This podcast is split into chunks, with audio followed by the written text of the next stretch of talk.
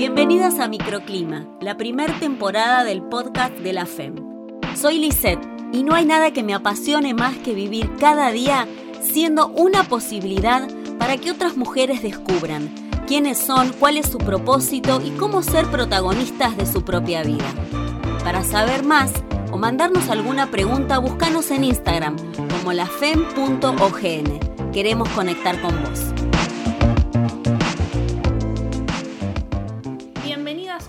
A Microclima Podcast con Lisette, la pastora de la iglesia Origen y creadora de la FEM. Yo soy Nadine, su hija. Estamos acá en el episodio 002 y vamos a seguir conversando sobre el tema de las emociones. Pero, Ma, ¿de qué, ¿de qué vamos a hablar hoy específicamente? Hoy específicamente vamos a hablar de cómo intervenimos nuestras emociones. Y cuando estaba como pensando en, en esta conversación que vamos a tener hoy, me, no pude dejar de recordar lo que me costó aprender a manejar. O más bien lo que me costó animarme a salir a la calle una vez que había aprendido a manejar. Por un lado, era como que tenía muchas ganas de aprender a manejar. Yo aprendí a manejar de grande, no de chica, ya hasta con mis hijos grandes. Por eso siempre dije, quiero que aprendan a manejar, ni bien cumplan 18 años, porque me costó un montón. Bueno, en mi casa no había mucho esta cultura de que la mujer manejara. Eh, pero bueno, eso es para, para, otro tema. Pero, eh, y me acuerdo que vencer ese temor eh, sufría un montón. Sufría un montón cuando sabía que tenía que manejar, cuando sabía que al otro día tenía que ir a algún lugar. Y, y Cristian, mi esposo, me acuerdo que me decía, vas a ir, vas a salir y mañana, no, llévame, no, vas a ir vos sola. Y literal la noche anterior no dormía, o sea, no dormía, repasaba en mi cabeza todo el recorrido porque me lo buscaba antes y me fijaba, buscaba los horarios donde menos autos hubiera, aunque el recorrido fuera larguísimo. Cinco horas más de... Totalmente. Pero si era más fácil. No, no importaba. Aparte tenía que llegar temprano para poder encontrar, eh, para estacionar. Una, eh, aparte una esquina. Claro. o sea, nunca ibas a poner el auto entre dos autos. Tenía que ser, no sé, dar, dabas mil vueltas hasta que encontrabas una esquina que estuviera liberada para meter así el auto directo. Totalmente. Entonces tenía que ir con mucho tiempo. Claro. O sea, por todas las vueltas que tenía que dar. ¿Y, ahora cuántos años hace más o menos ya que manejas? En realidad no hace mucho que manejo bien, bien. Sí. ¿Qué hará? ¿Tres años? Ah, bueno, bien. Sí, no hace ¿Pero mucho. cuándo sacaste el registro? No, hace un montón. ¿Cuánto, cuánto más o, o sea, yo lo renovaba para no tener que volver a dar el examen. pero no manejaba. Pero no manejaba. eh, pero y lo otro que me acuerdo que me daba mucho estrés era el tener que sobrepensar todo. Mm. O sea, me sentaba en el auto, entonces decía, bueno, acá está el freno, muy importante, ¿no?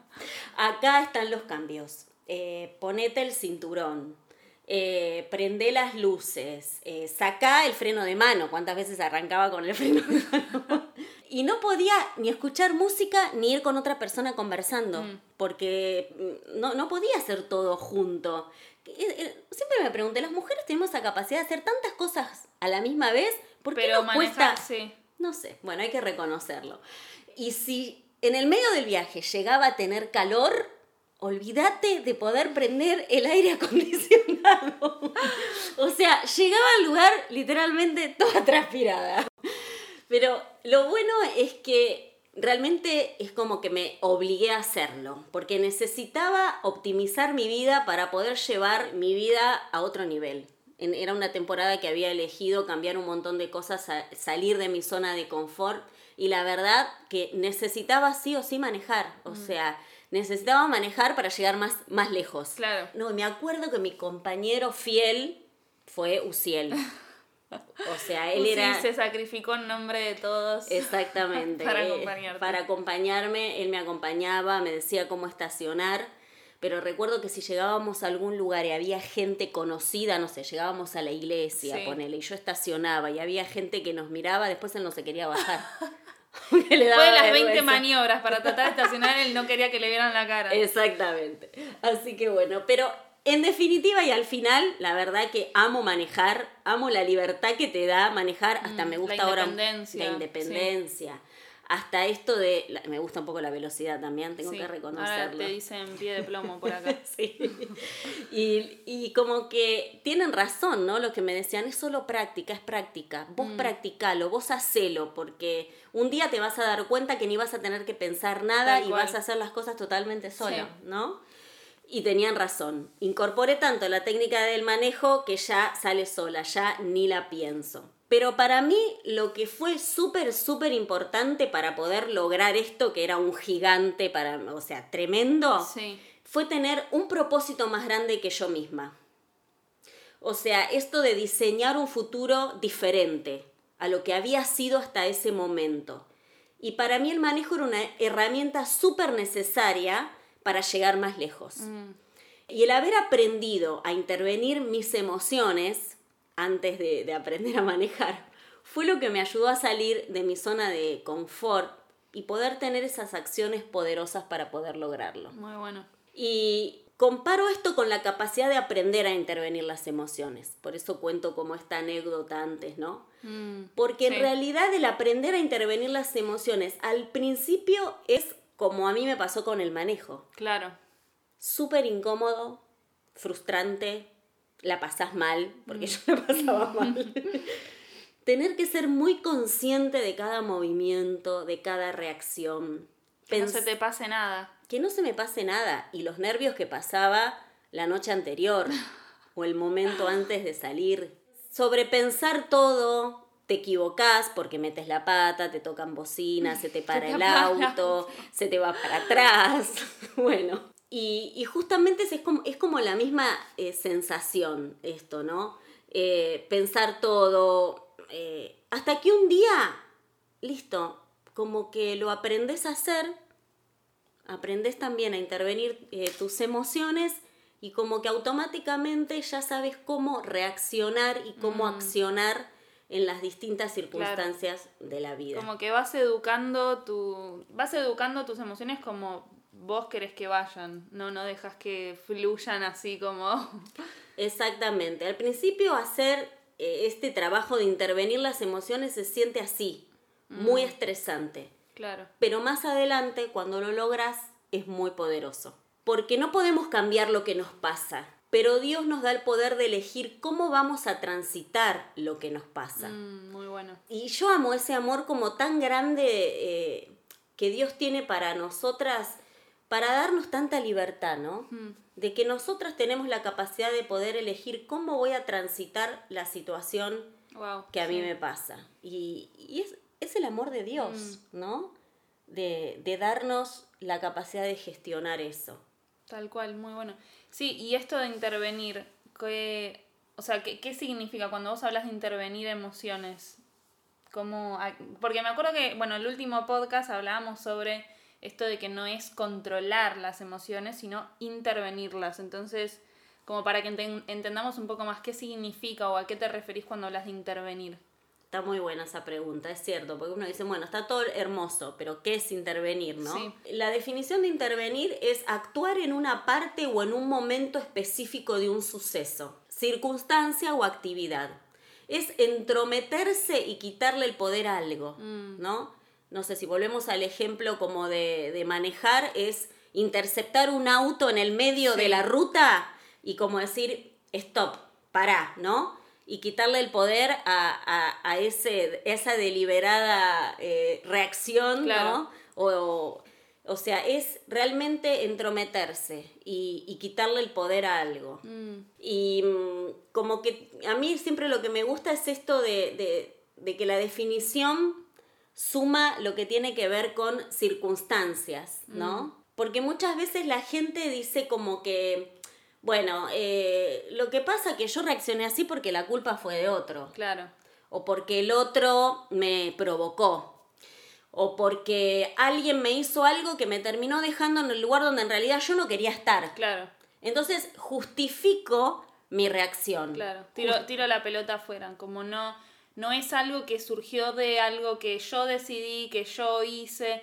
Vino, es como algo más externo. Muchas veces tenemos, nos encontramos en situaciones donde realmente fue por la decisión de otra persona, ¿no? Por algo externo, pero por alguna razón estamos como en el medio de eso Y quizás lo más fácil es decir, no, pero me lo hicieron, pero me pasó porque tal hizo tal cosa y dijo esto y lo otro. Y como que tiramos la responsabilidad fuera, pero en realidad, eh, o sea, es, buenísimo eso que decís de que podemos intervenir en circunstancias también que nos pasan por externos, no es solo que intervengo lo que yo hago. Es, es un desafío también. Porque Totalmente. Creo que sale, sale más cómodo y más fácil como poder justificar el hecho de no, bueno, pero fue algo que me hicieron, entonces eh, no tengo por qué intervenir. Lo estoy enojada, me molesta, no quiero tal, tal y cual cosa, pero también podemos intervenir cuando algo nos sucede de, por terceros. Exactamente, o que me lastimó, o que me, o sea, es mi amenaza, ¿no? Entonces esto de o me dijo algo, o me gritó, o Mm. me, me dijo algo mi jefe que no me gustó, me obliga ahora a quedarme hasta dos horas más después del trabajo, entonces eh, no tiene que ver conmigo, ¿no? Claro. O que pasan cosas tipo catástrofes o accidentes o de así, Mm. muy de golpe, que realmente no tiene que ver con nosotros. Sin embargo, como vos decís, Nadu, esto de intervenir me sigue dando la capacidad de ponerme en el lugar de que yo puedo elegir. Yo puedo elegir igual. Sí. aunque sea algo así externo que no tiene nada ver- que Mm. ver conmigo, puedo elegir cómo accionar. Sí, somos personas poderosas.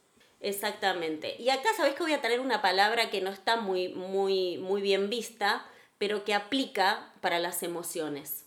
Y A es ver. procrastinar. Procra- procrastinar, sí.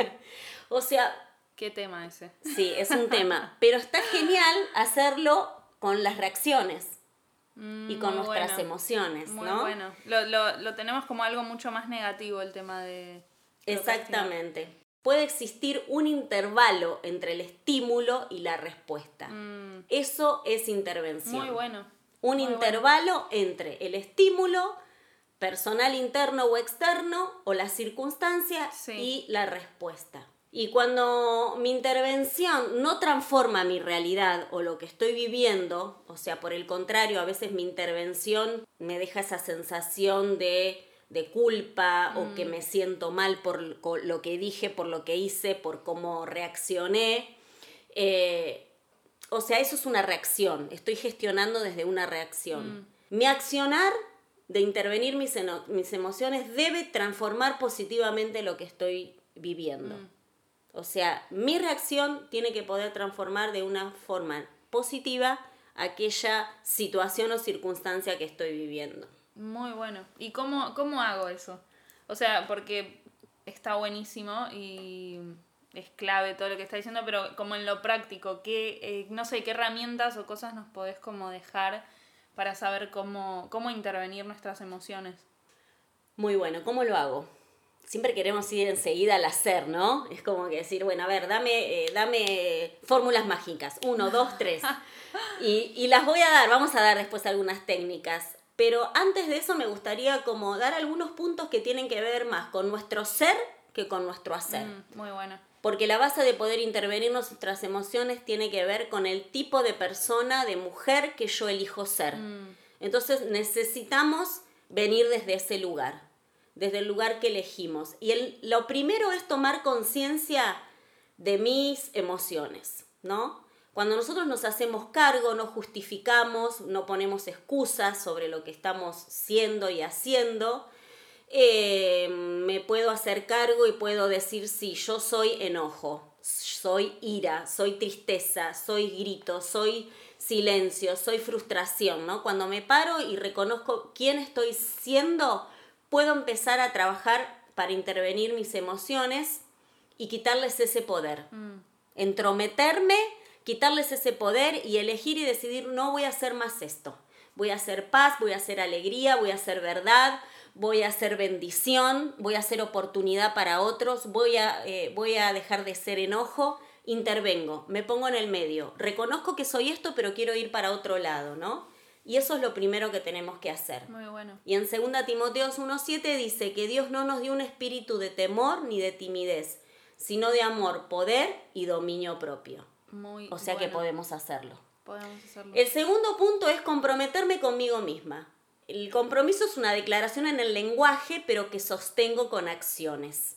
Entonces tengo que comprometerme Muy que cuando mis emociones me tengan, Mm, que me desborden, voy a tomar esas acciones poderosas desde el lugar donde elegís ser como mujer y realmente voy a volver, si me equivoco, al principio y a elegir quién elegí ser y a intervenir correctamente, ¿no? Y me gusta esto porque sabes que esto tiene que ver con la fe, porque la fe es la certeza de lo que se espera y la convicción de lo que no se ve.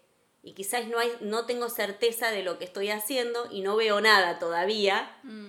Pero yo sigo hacia adelante creyendo que voy a poder ser poderosas en mis emociones y que las voy a intervenir y que voy a lograrlo. Porque saber hacia dónde voy, quién quiero ser y que el favor de Dios me acompañe, me hace vivir una vida equilibrada.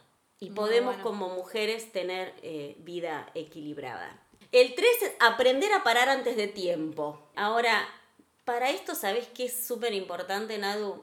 Conocernos. Mm. Y a veces nos recuesta conocernos o reconocer nuestras necesidades. Muy bueno. Me encanta todo lo que es el tema de autoconocimiento, me encanta porque es, es algo que para mí también fue como muy clave en crecimiento en mi vida personal, como que me llevó a otro nivel. Y era algo que no, como que no conocía mucho, o quizás no le daba mucha importancia, ¿no? esto de, de aprender a conocerse, de saber como, o sea, hay cosas que uno también va desarrollando y decidiendo, pero hay cosas también que tienen que ver, por ejemplo, con eh, un tipo de personalidad. Mm. Eh, bueno, no sé, algo que yo no sabía era esto, el, la diferencia entre una persona que es introvertida y una persona que es extrovertida y, y cómo uno recarga energía y bueno, no sé, como un montón de cosas que yo no sabía y a mí como que me ayudaron mucho a crecer y a tener mucha libertad también como que me trajo mucha libertad en cosas de decir, no, no es que hay algo malo conmigo, sino que en mi forma de ser, por ejemplo, yo soy más introvertida que extrovertida, entonces llega un punto que necesito como tener un tiempo sola para, para recargar energía, para pensar, para poner en orden mm. como mi mente, mis pensamientos. Y entender eso y descubrir eso de mí misma como que me, me trajo mucha libertad y me ayudó como a equilibrar y balancear muchas cosas pero para los que no saben quizás lo que es el autoconocimiento, el autoconocimiento es justamente la habilidad de saber lo que está pasando dentro mío, qué, qué, qué me está pasando y sucediendo mm. adentro, ¿no? Y algo que, por ejemplo, no sé, preguntas que sirven, ¿no? Como para saber qué es lo que está pasando adentro mío. Porque hay, hay personas que quizás no tienen o no tienen desarrollada esta capacidad, pero como digo, es algo que se puede desarrollar. O sea, no es que naces con eso. no, para nada. Eh, creo que hay personas que quizás tienden más a ese tipo de cosas. Uno también al ser introvertido, como que se piensa mucho más y eso. Mm. Pero como que es algo que se puede aprender, que se puede desarrollar. Por ejemplo, yo sé que mi batería social la cargo estando sola. Claro. O esto de hay gente que a veces no sabe lo que le pasa y por ahí necesita una aventura, necesita salir, no sé, a desconectar, desconectar, el eh, aire libre. Mm. bueno, papá es al revés, por ejemplo. Él car o sea, se llena y se carga estando con gente. O sea, como que cuanto más gente, más energía y necesita sus tiempos solos y eso, pero es como más al revés. O sea, él se carga estando con personas. Entonces, como que cada uno también es, es muy distinto. Entonces eso es lo que nos ayuda a parar antes, antes de explotar o antes de tal cual que mi emoción me tenga, ¿no? Sí, creo que eh, como que en, en, mi proceso personal a veces era como que llegaba ahí medio al límite, como que de golpe me empezaba a dar cuenta no sé, de que estaba muy cansada o que ya estaba muy reactiva o que no, mm. ya no, no me bancaba hablar con una persona más y, no es como por, por mala onda o lo que sea, sino que ahí me empecé a dar cuenta, uy, no, para allá necesito como mm. un tiempo sola, o sea, como que necesito recargar energía. Y preguntas que, que como que me fueron sirviendo para seguir desarrollando el tema del autoconocimiento es, por ejemplo, no sé, ¿qué, ¿qué, necesito? ¿Cómo estoy? Pero realmente, ¿no? Como ponerse a pensar, ¿cómo mm. estoy? ¿Qué, ¿Qué me está pasando? ¿Cómo me siento? Mm. ¿Qué necesito? Y muchas veces también algo clave que me sirvió mucho es esto de, porque bueno, algo que hablábamos es esto de que las emociones y los sentimientos surgen por pensamientos. Entonces, mm. si me estoy sintiendo de alguna manera o estoy teniendo alguna emoción que no sé bien de dónde viene, entonces volver como atrás, retroceder y tratar de recordar en qué estaba pensando o qué situación eh, me pasó, qué me sucedió antes de que apareciera esa emoción. Por ejemplo, mm. si estoy, no sé, como muy triste o muy desganada, Mm. pero no sé bien la razón, es como ir hacia atrás en el día o mismo en la semana y Eso decir muy bueno. en qué momento, o sea, qué fue lo que detonó que me sienta de esta manera. Mm. Y generalmente tiene mucho que ver con algún pensamiento, por lo menos en mi caso, ¿no? Como algo que pasó quizás y me desató algún pensamiento y eso me detonó que me sintiera de determinada manera. Entonces, como una herramienta de autoconocimiento es eso, ¿no? De poder volver atrás a ver qué estaba pensando o qué fue lo que me pasó, lo que hice antes de que sintiera algo. Eso está muy bueno. Es una de las técnicas para poder intervenir las, la- las Mm. emociones. Y ya que hablas de técnicas, podemos ir eh, a las técnicas, ¿no? Esa es una que está muy buena. Otra que está buena también es esto de, por ejemplo, respirar. Esto tan hablado que muchas veces eh, los 10, contá hasta 10, ¿no? sí. Esto de decir, bueno, contá hasta 10. Está bueno también tener como, como, como esas técnicas de decir, bueno, ¿qué me funciona a mí? ¿No? Así como yo sí. conozco lo que necesito para eh, cuidar mis emociones, como hay gente, por ejemplo, que sabe que cuando está muy cansado no puede pensar o se deprime o le da ansiedad, ¿no? ¿Qué me funciona a mí? Entonces uno tiene que ir aprendiendo qué, te, qué le funciona a uno, Mm. ¿no? A veces Eh, quizás lo que necesitas es una siesta, no sé, Tal dormir, cual, dormirte sí. media hora o quizás hay gente que Sí. necesita agarrarse un mate e irse al aire libre Sí. con un poco de pasto, de naturaleza y desconectar, como que cada uno, Mm. por eso es importante conocerse porque somos todos muy diferentes y cada uno se va como va, va necesitando cosas diferentes, ¿no? Totalmente.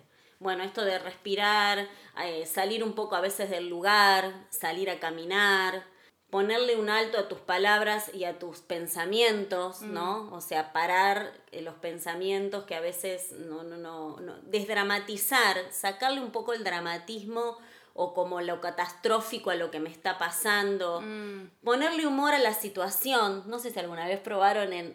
Al, o sea, quedas como un poco loco, pero en reírte, en reírte la, la situación, Sí. reírte de vos mismo, reírte de tomarte vos tan en misma, serio. tomártelo tan en serio. No, no tomarte Ah, tan no en tomarte tan en serio, muy bien.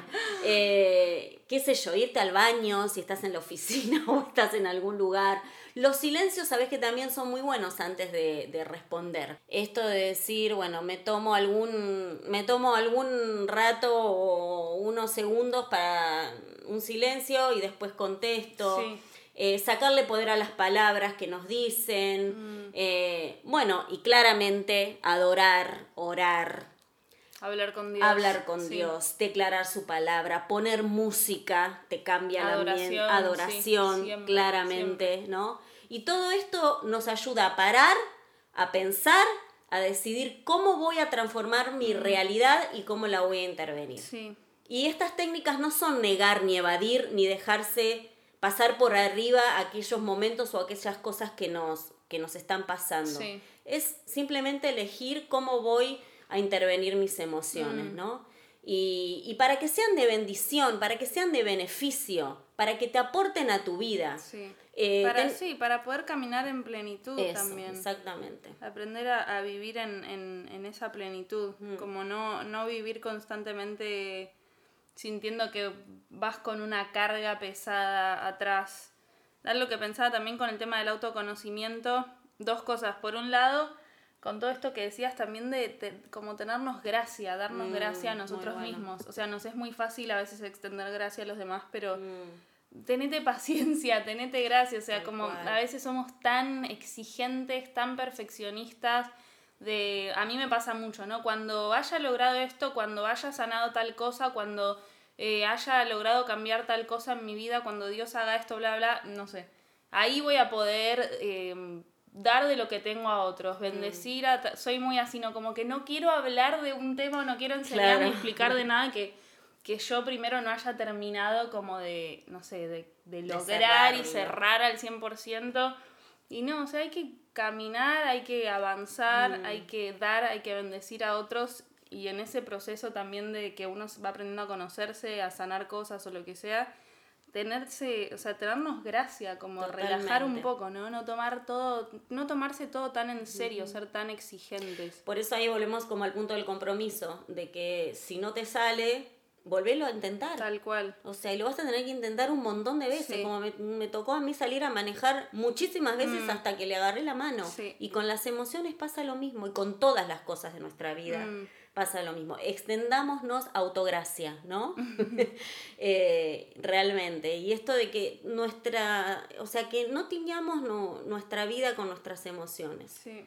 que, que no dependa de otros o de las circunstancias de lo cómo nosotros vamos a accionar, ¿no? Sí, sí, algo que con el tema del autoconocimiento, que a mí me pasó es que eh, por momentos me pasó que me iba al extremo de- del, ¿cómo se dice? Como el autoconocimiento me iba a la introspección. Mm. Y creo que también eso hay que tener cuidado de no irse como a un extremo de obsesionarse No.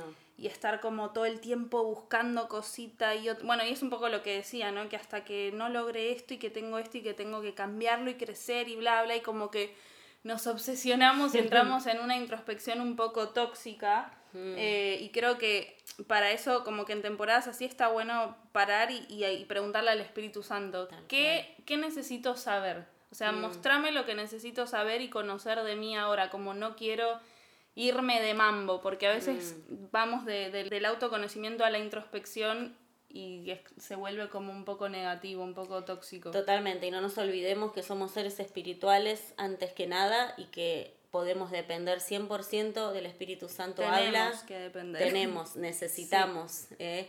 Eh, el Espíritu Santo habla siempre, Dios está hablando siempre y Sí. podemos preguntarle y Él también nos puede guiar y nos, nos guía realmente. tal Entonces, cual. si, si, si no lo escuchamos es porque a veces no le preguntamos, ¿no? Mm, y esto no quita, una cosa no quita la otra. Sí. Si bien Dios nos da herramientas, pero realmente sin el poder de Dios en nosotros no podemos Es nada. así.